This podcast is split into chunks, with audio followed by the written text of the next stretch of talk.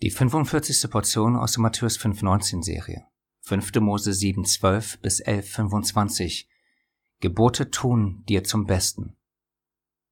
5. Mose 10, 12 bis 13.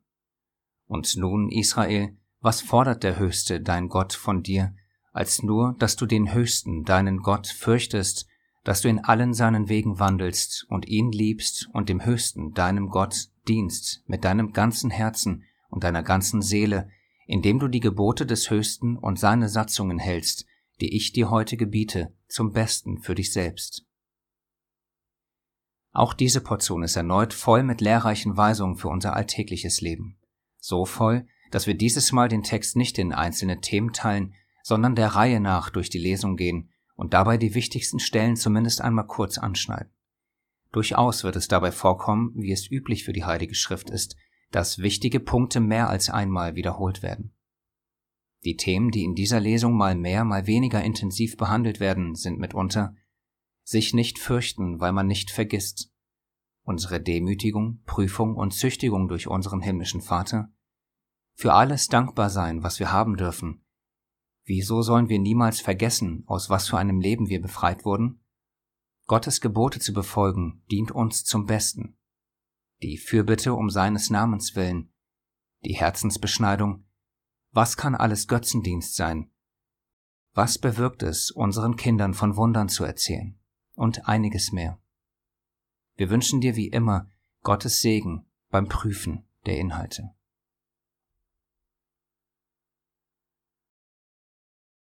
Fünfte Mose 7, 12 bis 13. Und es wird geschehen, Dafür, dass ihr diesen Rechten gehorcht und sie haltet und sie tut, wird der Höchste, dein Gott, dir den Bund und die Güte bewahren, die er deinen Vätern geschworen hat. Und er wird dich lieben und dich segnen und dich mehren.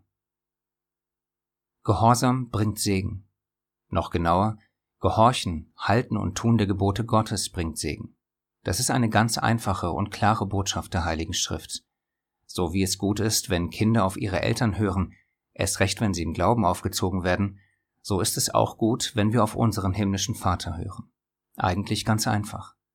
Ein Gott liebt dich so, wie du bist, und daher kannst du bleiben, wie du bist, ist eine ganz offensichtliche Lüge, die nicht aus der Heiligen Schrift, sondern aus unseren trügerischen Herzen stammt.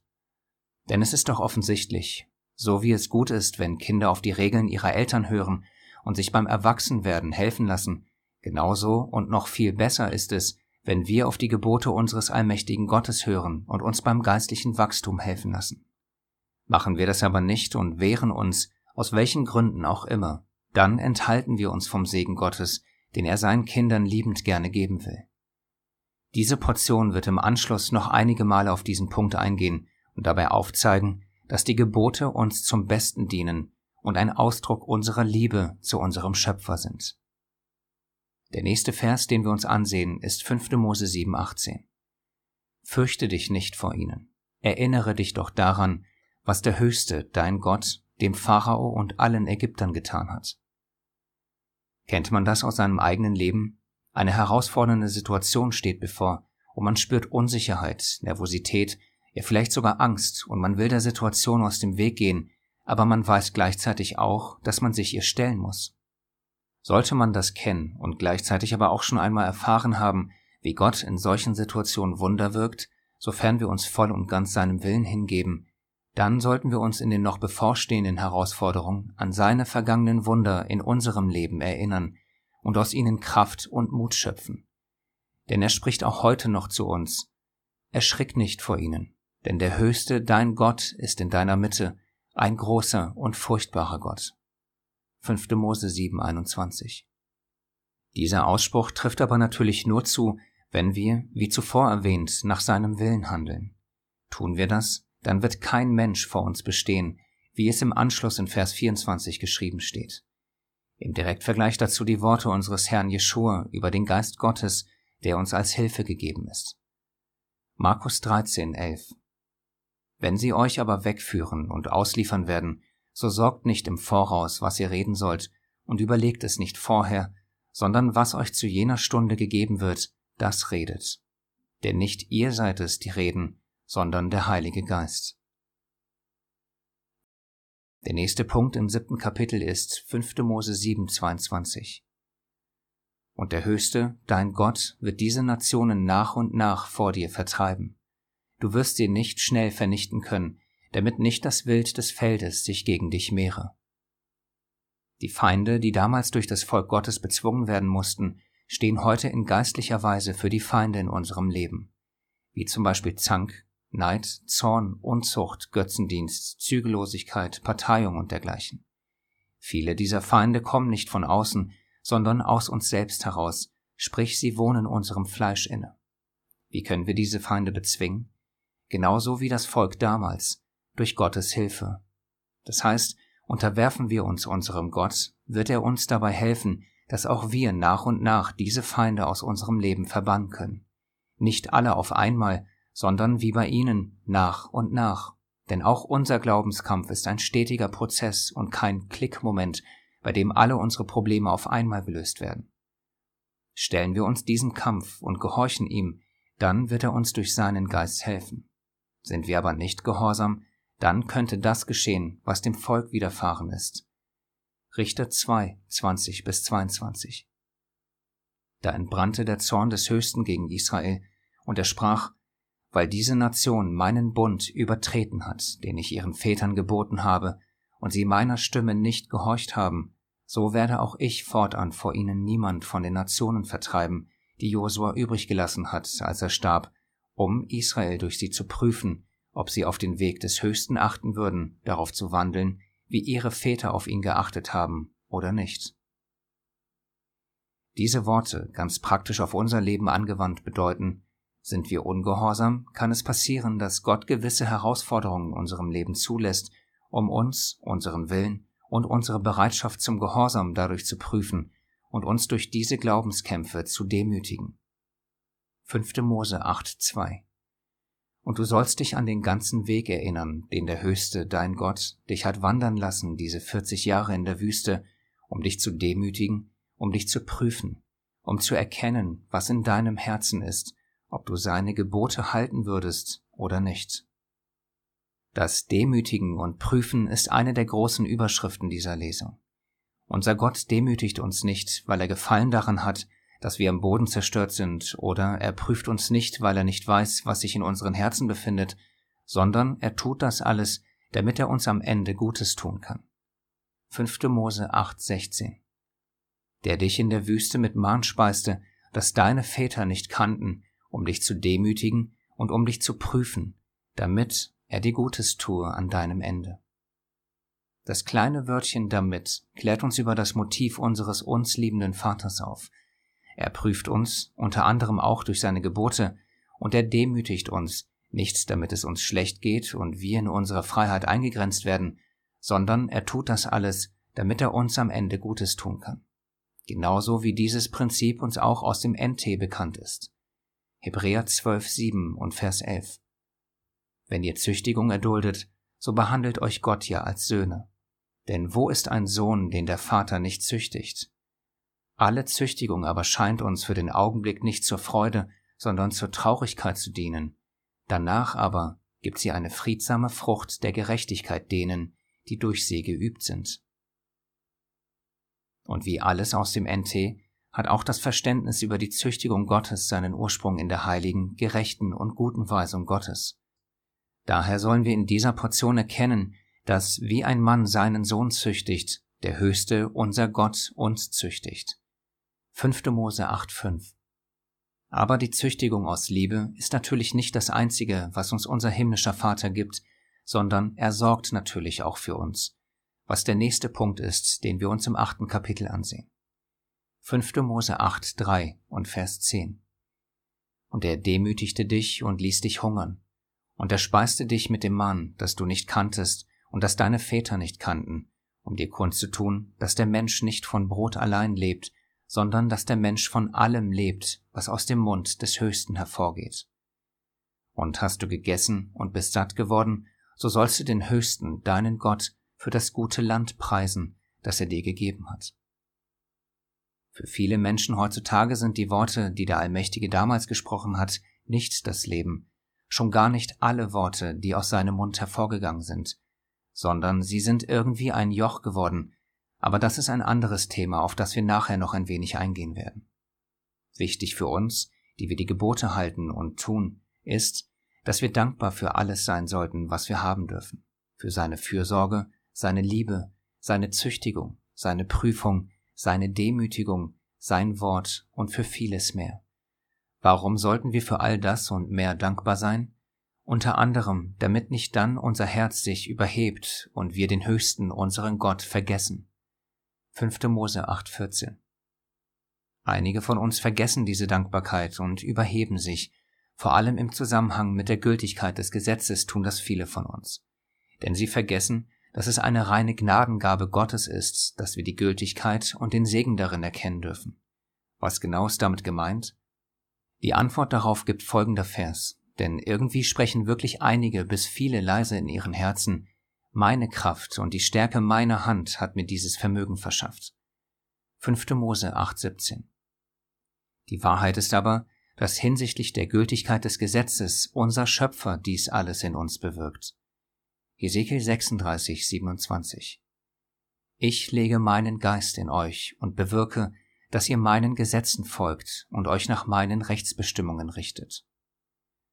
Unser Gott bewirkt das alles in uns, nicht wir selbst.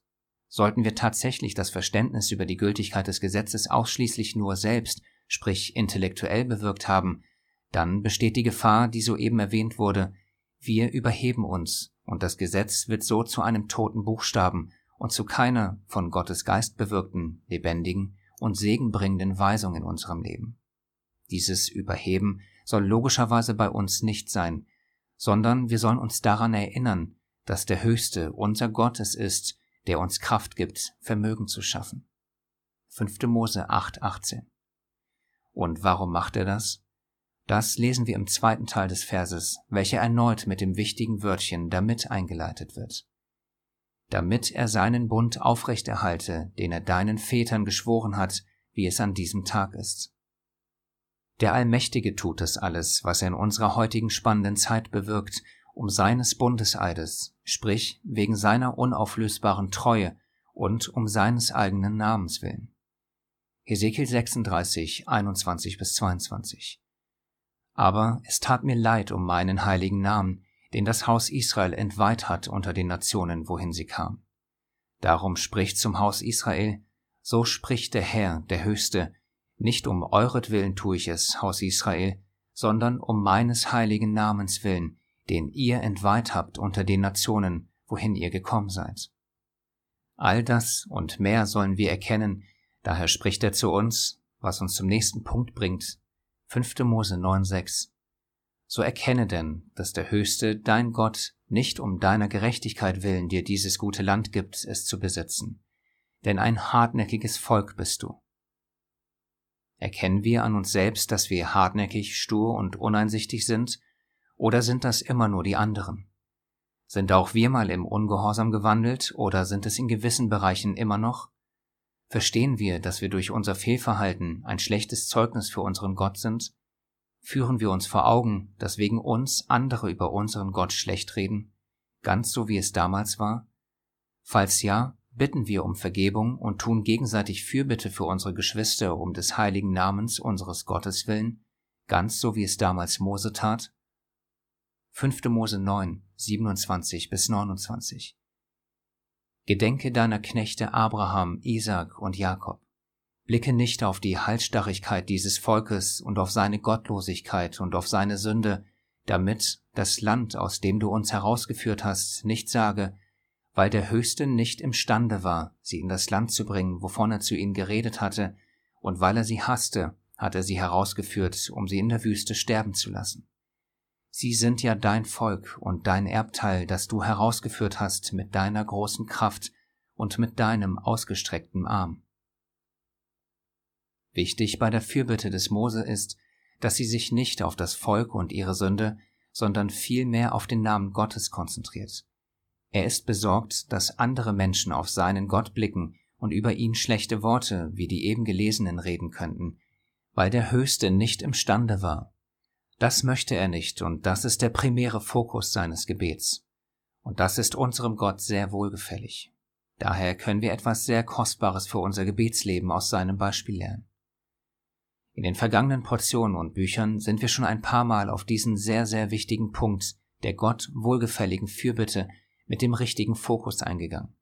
Hier vielleicht noch einmal kurz das Beispiel dazu. Kurze Anmerkung vorab. Das gleich folgende ist nur eine Veranschaulichung und kann auf jedweden Umstand angewandt werden, bei dem jemand Fürbitte für jemand anderen tun will. Das heißt, man kann das Beispiel sicherlich auch auf seine eigene Situation bzw. Fürbitte für andere ummünzen. Nun das Beispiel. Sagen wir, dass jemand von uns, der durch Gottes Gnade zu seiner Weisung, also dem Gesetz aufgeweckt wurde, sein neues Verständnis über die Bibel anderen Gläubigen kundtut. Er tauscht sich also mit seinen Geschwistern über die Gültigkeit des Gesetzes aus. Sehr wahrscheinlich wird diejenige Person in den allermeisten Fällen auf leichte bis sehr starke Gegenwehr treffen. Das kennen sicherlich einige von uns. Nun, völlig unabhängig davon, wie sehr man bei diesem Austausch im Fleisch oder im Geist agiert hat, gibt man dort ein Zeugnis für diese eine Wahrheit ab. Gottes Gesetz ist nicht abgeschafft, sondern gültig, solange wie Himmel und Erde bestehen. Siehe Matthäus 5, 17 bis 19. Jetzt stellen wir uns vor, dass diese Person in schwere Sünden fällt und die anderen Gläubigen, bei denen sie sich ausgetauscht hatte, bekommen das mit. Das ist dann natürlich gefundenes Fressen für diejenigen, die von Anfang an gegen die Gültigkeit des Gesetzes waren. Schnell können dann in diesem Zusammenhang Worte wie zum Beispiel diese fallen, siehste, wusste ich's doch, dass da was nicht stimmt. Oder erst macht man auf besonders heilig und wandelt nach dem Gesetz, und dann begeht man solche Sünden. Sagte ich doch, dass da was nicht stimmt, und so weiter und so fort. Völlig unabhängig davon, dass uns allen klar ist, dass die Sünde für einen jeden von uns vor der Tür lauert und ebenso in uns steckt, völlig egal aus welcher Glaubensrichtung wir kommen, spielt das für diese Situation und die Kritiker keine Rolle. Denn wenn Sünden geschehen, werden sie allein auf diesen einen Punkt der Gesetzesfrage zurückgeführt. Sprich, wir beschmutzen durch unser Handeln nicht nur Gottes Gnade, sondern auch Gottes Wahrheit in seinem Gesetz. Schnell kann es dann geschehen, dass man Spott erntet. Genau dasselbe gilt natürlich auch in Szenarien, wenn zum Beispiel ein frisch Bekehrter unter seinen atheistischen oder andersgläubigen Freunden sein neu gefundenes Glück in Gott kundtut und dann wieder das Sündigen beginnt. Auf diese Weise fällt alles wieder auf unseren Gott zurück. In kurz, sein Name steht durch unser Verhalten, durch unsere Worte und Taten auf dem Spiel. Und genauso wie ihr Ungehorsam darf auch unser Ungehorsam, unsere Halsstarrigkeit, Selbstsucht, Feindschaft, Eifersucht, mangelnde Selbstbeherrschung, Lieblosigkeit und einiges mehr nicht dazu führen, dass wegen uns der Name Gottes gelästert wird. Denn der Höchste spricht und beständig den ganzen Tag wird mein Name gelästert. Jesaja 52,5 Im Beispiel des Exodus wollte Mose diese Art der Lästerung unterbinden und tat dafür beim Allmächtigen, für den Allmächtigen und seinen Namen Fürbitte. Noch einmal die Verse dazu aus 5. Mose 9, 27 bis 28. Gedenke deiner Knechte Abraham, Isaac und Jakob. Blicke nicht auf die Halsstarrigkeit dieses Volkes und auf seine Gottlosigkeit und auf seine Sünde, damit das Land, aus dem du uns herausgeführt hast, nicht sage, weil der Höchste nicht imstande war, sie in das Land zu bringen. Diese Verheißung in das Land bringen steht prophetisch für das ewige Leben. Man könnte im übertragenen Sinne für unsere Beispiele von zuvor sagen, dass Gott nicht imstande war, das Werk, das er mit der jeweiligen Person begonnen hat, zu Ende zu bringen. Dies soll niemand sagen dürfen, völlig unabhängig davon, dass wir, wie Paulus auch, davon überzeugt sind, dass der, welcher in uns ein gutes Werk angefangen hat, es auch vollenden wird bis auf den Tag Jesu Christi. Philippa 1,6 Aber bei allem Vertrauen, das wir haben dürfen, sollten wir nie vergessen, dass unsere Fehltritte ein schlechtes Bild auf unseren Gott werfen. Wir beschmutzen seinen Namen durch unsere Taten. Damit das nicht geschieht bzw. sofort aufhört, können, vielmehr müssen wir Fürbitte für die betroffene Person tun. Aber eben nicht mit dem Fokus, dass unser Bruder bzw. Schwester umkehrt und ihr es dadurch besser geht, also das natürlich auch, sondern der Fokus unserer Fürbitte sollte sein heiliger Name sein, den wir durch unseren Ungehorsam beschmutzen. Im Zusammenhang unseres Beispiels und dem Frischbekehrten kommt es leider häufig vor, dass wenn die Wirkung des ersten Feuers nachlässt, man relativ schnell von Gottes Wegen wieder zurück in die Sünde fällt. Auch hier wieder ganz so wie es damals beim Volk war. 5. Mose 9,12 Und der Höchste sprach zu mir, Mach dich auf, steige schnell von hier hinab, denn dein Volk, das du aus Ägypten herausgeführt hast, hat sich verdorben. Sie sind schnell von dem Weg abgewichen, den ich ihnen geboten habe. Auch hier dürfen und sollten wir für unsere Geschwister, die schnell nach ihrer Umkehr wieder drohen, zurück in die Welt zu fallen, Fürbitte tun. Denn vor allem sie werden in dem frischen Feuer, das durch Gottes Kraft in uns entfacht wird, draußen herumlaufen und über Gott schwärmen, was natürlich erst einmal total gut ist.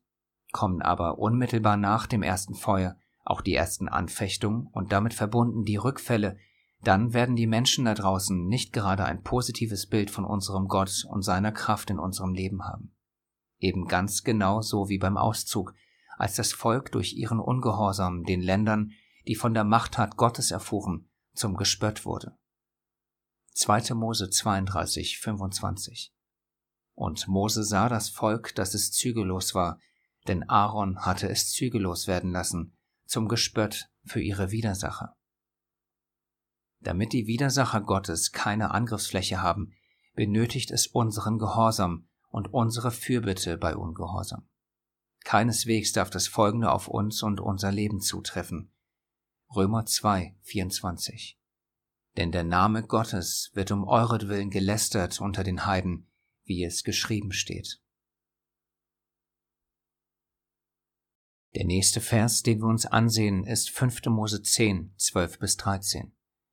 Und nun, Israel, was fordert der Höchste, dein Gott, von dir, als nur den Höchsten, deinen Gott, zu fürchten, auf allen seinen Wegen zu wandeln und ihn zu lieben und dem Höchsten, deinem Gott, zu dienen mit deinem ganzen Herzen und mit deiner ganzen Seele, indem du die Gebote des Höchsten und seine Satzungen, die ich dir heute gebiete, hältst, dir zum Guten Erneut lesen wir hier davon, dass das Halten seiner Gebote damit gleichgestellt wird, dass wir auf seinen Wegen wandeln und ihn lieben. Daher ist es nicht verwunderlich, dass das Halten des Gesetzes uns zum Guten dient. Klar, was sonst? Jedoch ist es so, wie wir alle wissen, dass das nun schon seit knapp 2000 Jahren etwas anders gesehen und auch anders gelehrt wird.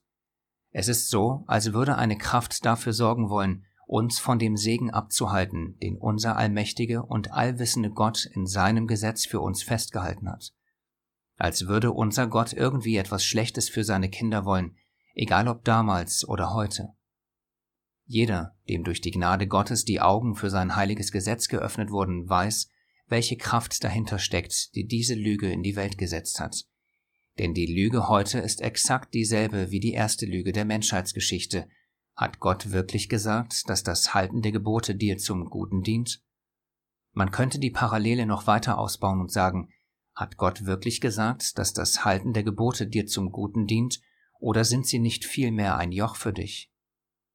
Hier ist sicherlich nicht der Platz, um die Gültigkeit seines göttlichen Gesetzes zu besprechen, aber die Aussagen in dieser Portion gepaart mit den passenden Fragen, die ihr euch dazu ausdenken könnt, könnten den einen oder anderen vielleicht zum Nachdenken anregen. Schließlich wird in dieser Portion die Liebe und das Befolgen der Gebote mehr als sonst wo thematisiert und die Verbindung zwischen den beiden gleich mehrfach aufgezeigt. 5. Mose 11.1 So sollst du denn den Höchsten, deinen Gott, lieben und seine Vorschriften halten und seine Satzungen und seine Rechte und seine Gebote alle Tage. 5. Mose 11.13 und es wird geschehen, wenn ihr fleißig auf meine Gebote hört, die ich euch heute gebiete, den Höchsten, euren Gott, zu lieben und ihm zu dienen mit eurem ganzen Herzen und mit eurer ganzen Seele. Und 5. Mose 11, 22.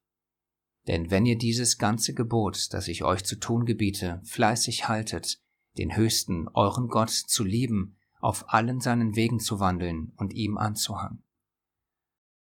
Das alles ist auch das, was Johannes schreibt, ganz so wie zuvor erwähnt, alles im NT hat seinen Ursprung im AT. 1. Johannes 5.3 Denn das ist die Liebe zu Gott, dass wir seine Gebote halten, und seine Gebote sind nicht schwer. Wir sollen Gott lieben und seine Gebote halten, ganz so wie es uns unser großes Vorbild, der Sohn Gottes, vorgelebt hat, Was kann daran falsch sein, es ihm nachzumachen? 1. Johannes 2, 6 bis 7. Wer sagt, dass er in ihm bleibt, der ist verpflichtet, auch selbst so zu wandeln, wie jener gewandelt ist. Brüder, ich schreibe euch nicht ein neues Gebot, sondern ein altes Gebot, das ihr von Anfang an hattet. Das alte Gebot ist das Wort, das ihr von Anfang an gehört habt.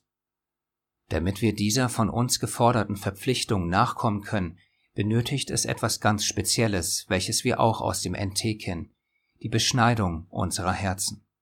Auch hier gilt es wieder festzuhalten, dass das kein neues Verständnis des NTs ist, sondern seinen Ursprung im Gesetz Gottes hat. Und zwar nicht nur die Beschneidung am Fleisch, sondern eben die viel wichtigere am Herzen. 5. Mose 10, 16. So beschneidet denn die Vorhaut eures Herzens und verhärtet euren Nacken nicht mehr. Hier taucht zum ersten Mal in der Heiligen Schrift das Verständnis der Beschneidung des Herzens auf, welches, wie erwähnt, im NT aufgegriffen wird. Dort lernen wir, dass die Beschneidung unserer Herzen durch den Geist Gottes geschieht.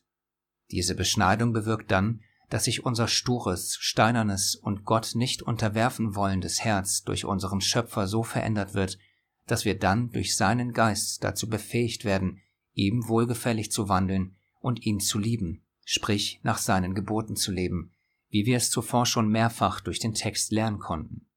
Tun wir das nicht, also wandeln nicht in seinen Geboten, sondern wandeln weiter in unserem Fleisch, indem wir zum Beispiel den Geist in uns dämpfen, dann wird das fatale Konsequenzen haben, weil nämlich das Trachten des Fleisches Feindschaft gegen Gott ist, denn es unterwirft sich dem Gesetz Gottes nicht und kann es auch nicht.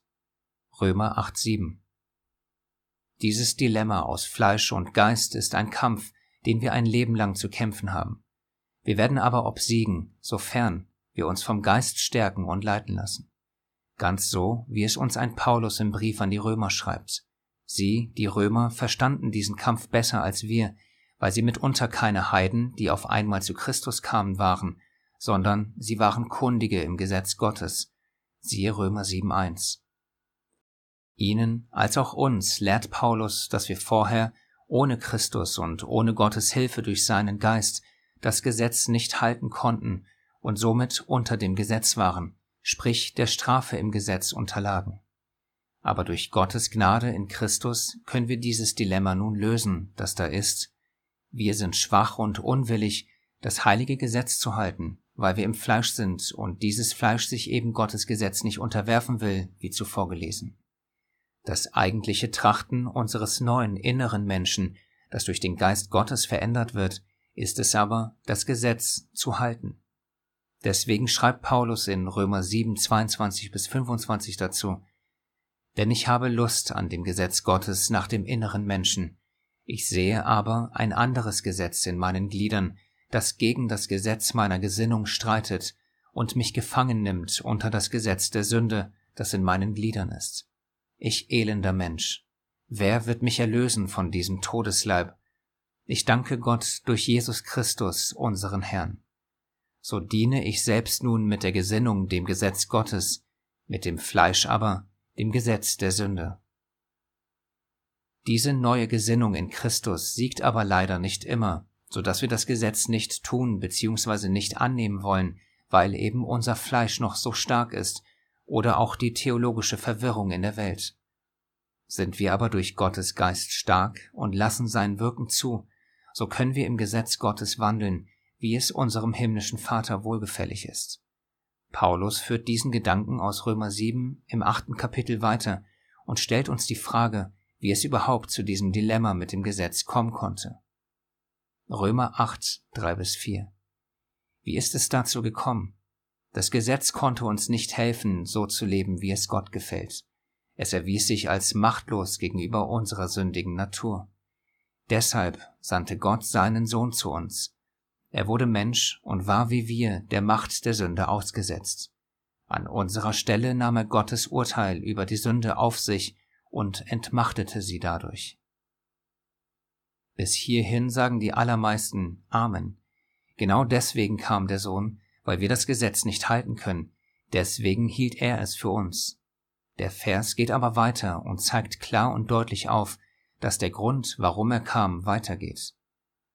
So kann sich in unserem Leben der Wille Gottes erfüllen, wie es das Gesetz schon immer verlangt hat. Denn jetzt bestimmt Gottes Geist und nicht mehr die sündige menschliche Natur unser Leben. Römer 8, 3 bis 4. Was eine phänomenale Aussage. Wir konnten wegen unserer sündigen Natur, sprich unserem Fleisch, das heilige Gesetz nicht so leben, wie es unserem Vater wohlgefällig war. Deswegen sandte er seinen Sohn, um gleich mehrere Dinge zu tun, wie zum Beispiel die Macht der Sünde und den Tod zu besiegen, den zuvor gelesenen Treueschwur Gottes an sein Volk aufrecht zu erhalten, biblische Prophezeiung zu erfüllen und vieles, vieles mehr. Aber er kam auch, um das Dilemma des in Römer 8.7 erwähnten Problems zu beheben. Noch einmal der Vers. Weil nämlich das Trachten des Fleisches Feindschaft gegen Gott ist, denn es unterwirft sich dem Gesetz Gottes nicht und kann es auch nicht.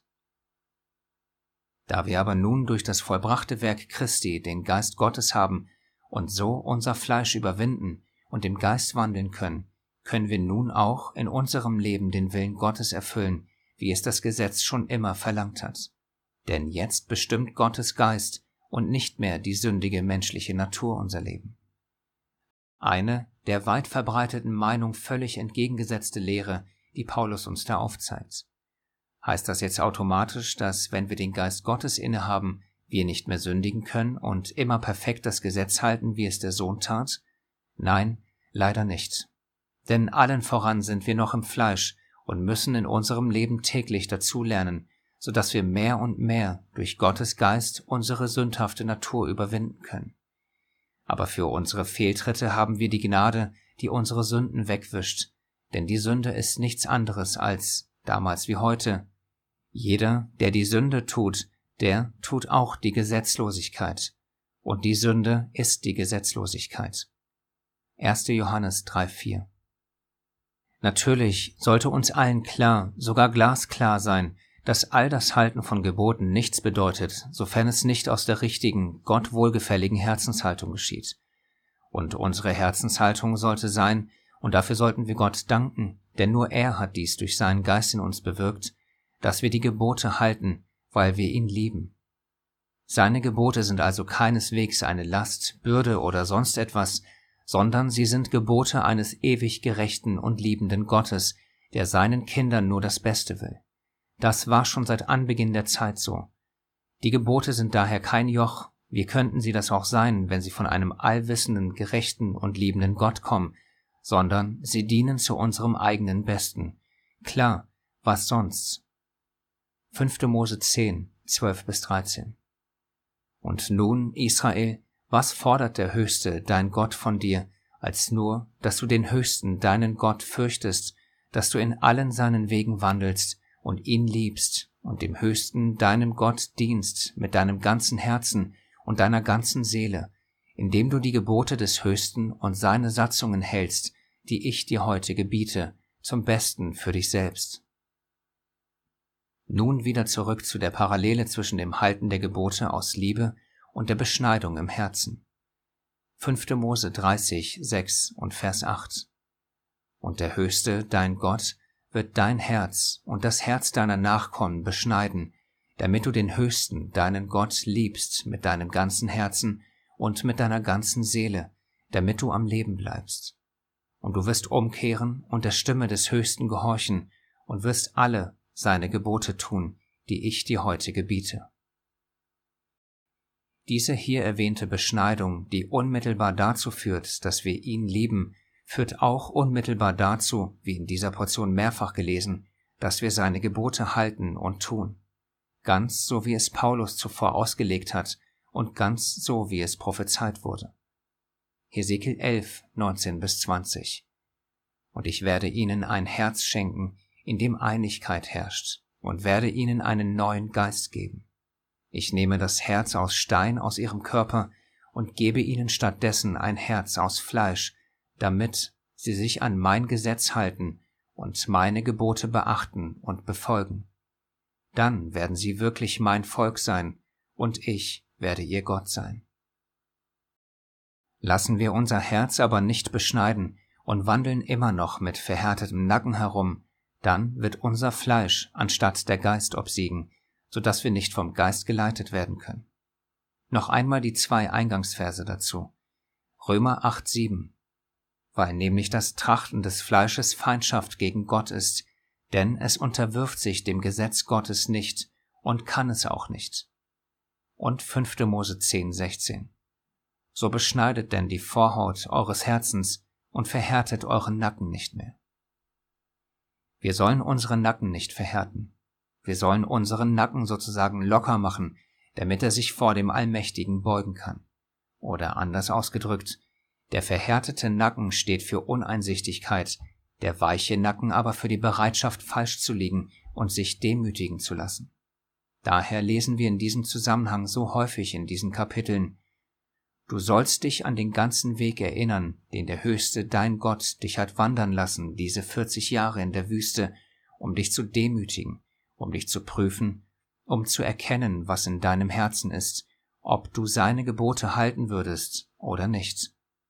5. Mose 8.2 Die Beschneidung des Herzens, der verhärtete, sich nicht beugen wollende Nacken und das sich demütigen lassen, hängen unmittelbar miteinander zusammen. Sie sind so etwas wie der Gradmesser für die Prüfung Gottes, ob wir seine Gebote halten wollen oder nicht. Haben wir also einen verhärteten Nacken, werden wir uns den Geboten nicht beugen, so wie zuvor von Paulus geschildert. Demütigen wir uns aber und lassen unsere Herzen beschneiden und geben dann dem Geist Gottes Raum zum Wirken, dann werden wir mehr und mehr in seinen Geboten wandeln und so die Prüfung bestehen. Anmerkung Natürlich ist es so, dass in der heutigen Zeit die Verwirrung durch die christliche Theologie diese Prüfung immens erschwert.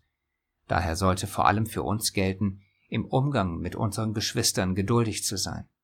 Wir müssen uns daran erinnern, dass auch wir einst darin gefangen waren und daraus befreit wurden. Dementsprechend sollten wir verständnisvoll, geduldig, in Liebe, Frieden und vor allem Demut wandeln. Kolosser 3, 12 bis 15 so zieht nun an als Gottes Auserwählte, Heilige und Geliebte, herzliches Erbarmen, Freundlichkeit, Demut, Sanftmut, Langmut. Ertragt einander und vergebt einander, wenn einer gegen den anderen zu klagen hat. Gleich wie Christus euch vergeben hat, so auch ihr. Über dies alles aber zieht die Liebe an, die das Band der Vollkommenheit ist. Und der Friede Gottes regiere in euren Herzen, zu diesem seid ihr ja auch berufen in einem Leib und seid dankbar. Wir sollen dankbar sein und wir sollen den Fremden lieben, denn wir sind Fremde gewesen im Land Ägypten. 5. Mose 10, 19. Man könnte meinen, dass hier das Thema auf ganz harte Weise auf das nächste überging. Aber durch diesen Vers wird uns ein generelles Verständnis aufgezeigt, welches unmittelbar mit dem letzten Punkt des Erinnerns, woraus wir befreit wurden, zu tun hat. Denn dieses Gebot Gottes fordert uns auf, uns daran zu erinnern, wer wir mal waren. Dieses Bild, welches wir uns vor Augen führen sollen, soll uns dann zu etwas befähigen, in diesem Fall, dass wir den Fremden lieben, denn wir waren selbst mal Fremde. Genauso sollten wir uns als ehemals gesetzlos Lebende daran erinnern, dass auch wir einst gesetzlos gelebt haben. Lediglich die Gnade Gottes hat uns aus dieser Verwirrung geführt.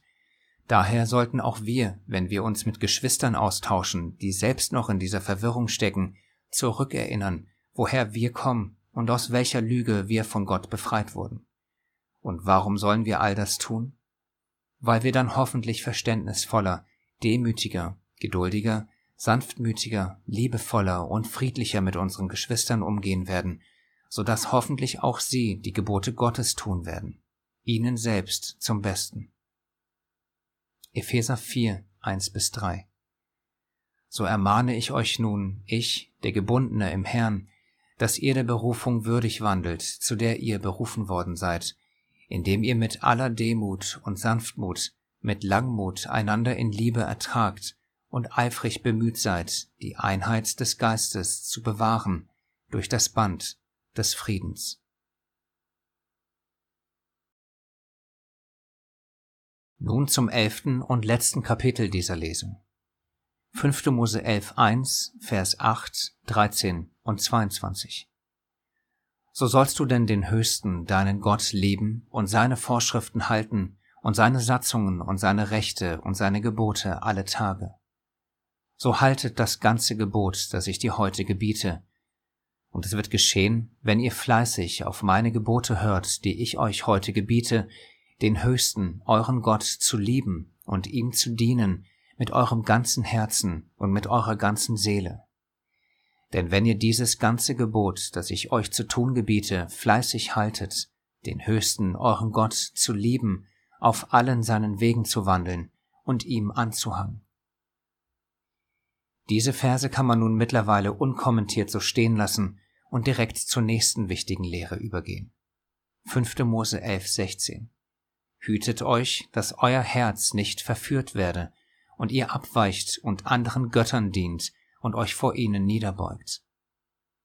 Zu diesem Vers werden wohl die meisten sagen, das ist ja klar, ich werde mir jetzt keinen Buddha ins Zimmer stellen und den anbeten. Daher ist dieses Verbot für mich eigentlich irrelevant.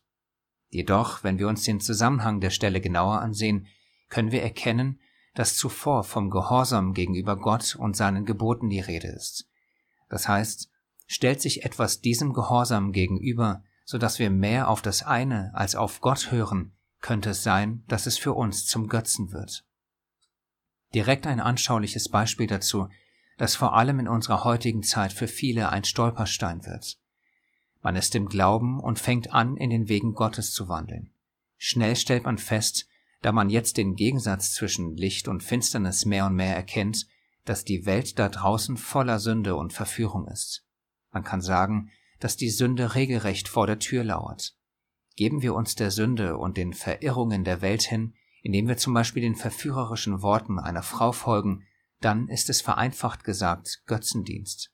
Warum? Unter anderem darum, weil auf der einen Seite die Frau und ihre Worte stehen, die zum Beispiel wie folgt lauten könnten, komm doch heute Nacht bei mir rum. Auf der anderen Seite stehen die Warnungen in Gottes Wort, die uns sagen, dass wir der Unzucht fliehen sollen.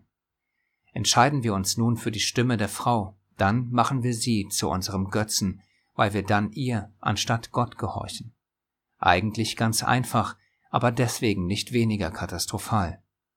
Grundsätzlich lässt sich sagen, alles in unserem Leben, das uns vom Gehorsam gegenüber Gott trennt, ist ein Götze. Ob es die unzüchtige Frau, die Karriere, das Hobby, ja sogar die Familie ist. Alles, was wir über Gott stellen, ist ein Götze in unserem Leben. Verstehen wir das, dann ist der Vers bezüglich des Götzendienstes nicht mehr irrelevant für uns, sondern wird auf einmal lebendig und wichtig. Und so hoffentlich auch die Warnungen, die damit verbunden sind. 5. Mose 8, 19 Und es wird geschehen, wenn du irgend den Höchsten, deinen Gott, vergisst und anderen Göttern nachgehst und ihnen dienst und dich vor ihnen niederbeugst, ich zeuge heute gegen euch, dass ihr gewiss umkommen werdet. Der letzte und sehr wertvolle praktische Punkt in dieser Lesung ist die Wichtigkeit der Weitergabe der Worte Gottes an unsere Kinder. 5. Mose 11, 19. Und lehrt sie eure Kinder, indem ihr davon redet, wenn du in deinem Haus sitzt und wenn du auf dem Weg gehst und wenn du dich niederlegst und wenn du aufstehst. Hier werden wir dazu angehalten, im übertragenen Sinne pausenlos unseren Kindern die Worte Gottes weiterzugeben und seine Worte beinhalten nicht nur seine Gebote, sondern auch sein Wesen, sein Handeln und seine Wundertaten. Und zu den letzteren Wundertaten gehören sowohl diejenigen aus der Heiligen Schrift als auch diejenigen, die er in unserem Leben, in unserer Familie bewirkt hat. Wenn wir diese Wunder unseren Kindern weitergeben, werden sie das ein Leben lang in ihren Herzen tragen. Vor allem diejenigen, die ganz hautnah in unserem eigenen Leben stattfanden. Das heißt, man wird, wie es klassisch der Fall ist, die Geschichten von Daniel, Jona und Jesus kennen, aber in diesem Fall auch diejenigen, die Gott im Leben der eigenen Familie getan hat. Das wird den Glauben unserer Kinder stärken, festigen und ein solides Fundament für die Zukunft legen. Ein Paradebeispiel dafür ist die Kindheit und das Leben eines unserer Brüder. Hier seine eigenen Worte zu diesem einen wichtigen Gebot aus dem Gesetz. Ich bin meinen Eltern sehr dankbar, dass sie mir während meiner Kindheit immer wieder ihre eigenen Erfahrungen mit Gott erzählt haben. Vor allem meine Mutter hat das oft getan, und so wie ich das sehe, ist mein Glaube selbstverständlich meine persönliche Beziehung zu Gott, aber diese Geschichten meiner Eltern haben so etwas wie ein Fundament gelegt und mich geprägt. Eine Geschichte meiner Mutter war zum Beispiel diese hier. Sie erzählte mir, wie sie abends in der Küche beschäftigt war und plötzlich, wie aus dem Nichts, Gott ihr ganz klar gesagt hat, dass sie gleich nach Dortmund fahren soll. Sie hat damals in Münster gelebt und sie hat sich kurz gefragt, was das für einen Sinn machen kann, denn von Münster nach Dortmund fährt man schon eine Stunde mit dem Zug und kommt dann irgendwann erst spät dort an. Sie hat ja auch keine Idee oder irgendeine Info, weshalb sie dorthin fahren sollte, aber wusste gleichzeitig auch, dass wo wir Menschen keinen Sinn erkennen oder etwas anzweifeln, kann Gott sehr wohl einen guten Grund darin sehen, uns sonst wohin zu schicken. So ist sie dann gefahren und kam am späten Abend dort in Dortmund am Hauptbahnhof an. Es war ziemlich leer und sie hat sich umgeschaut, ob sie irgendetwas Auffälliges sehen konnte. Als sie ein paar Meter ging, fiel ihr eine Frau auf, die sie nur von hinten sehen konnte. Sie ging zu ihr und sprach sie an, ob sie ihr helfen könnte. Die fremde Frau drehte sich um, war völlig aufgelöst, mit Tränen in den Augen, und erzählte meiner Mutter, dass sie sich gerade überlegte, wie sie sich das Leben nehmen kann. Meine Mutter gab ihr Zeugnis über ihren Glauben und erzählte ihr vom Evangelium und der Buße. Das Ende dieser Geschichte ist, dass diese Frau durch dieses Erlebnis zum Glauben gefunden hatte. Sie hat danach ihren Mann kennengelernt und eine Familie gegründet und war durch den Glauben befreit von allem, was sie damals fast schon zum Selbstmord getrieben hat. Gott sei Dank. Geschichten wie diese hier haben mir, wie gesagt, ein gesundes Fundament gelegt. Es gab nie eine Zeit, wo irgendeine atheistische Meinung oder Lehre mich dahingehend beeinflussen konnte, dass ich an Gott und der Bibel zweifeln konnte. Zum Abschluss ein passender Vers zu seinem Zeugnis. 5. Mose 4,9 nur hüte dich und hüte deine Seele sehr, dass du die Dinge nicht vergisst, die deine Augen gesehen haben, und dass sie nicht aus deinem Herzen weichen alle Tage deines Lebens. Und tu sie deinen Kindern und deinen Kindeskindern kund.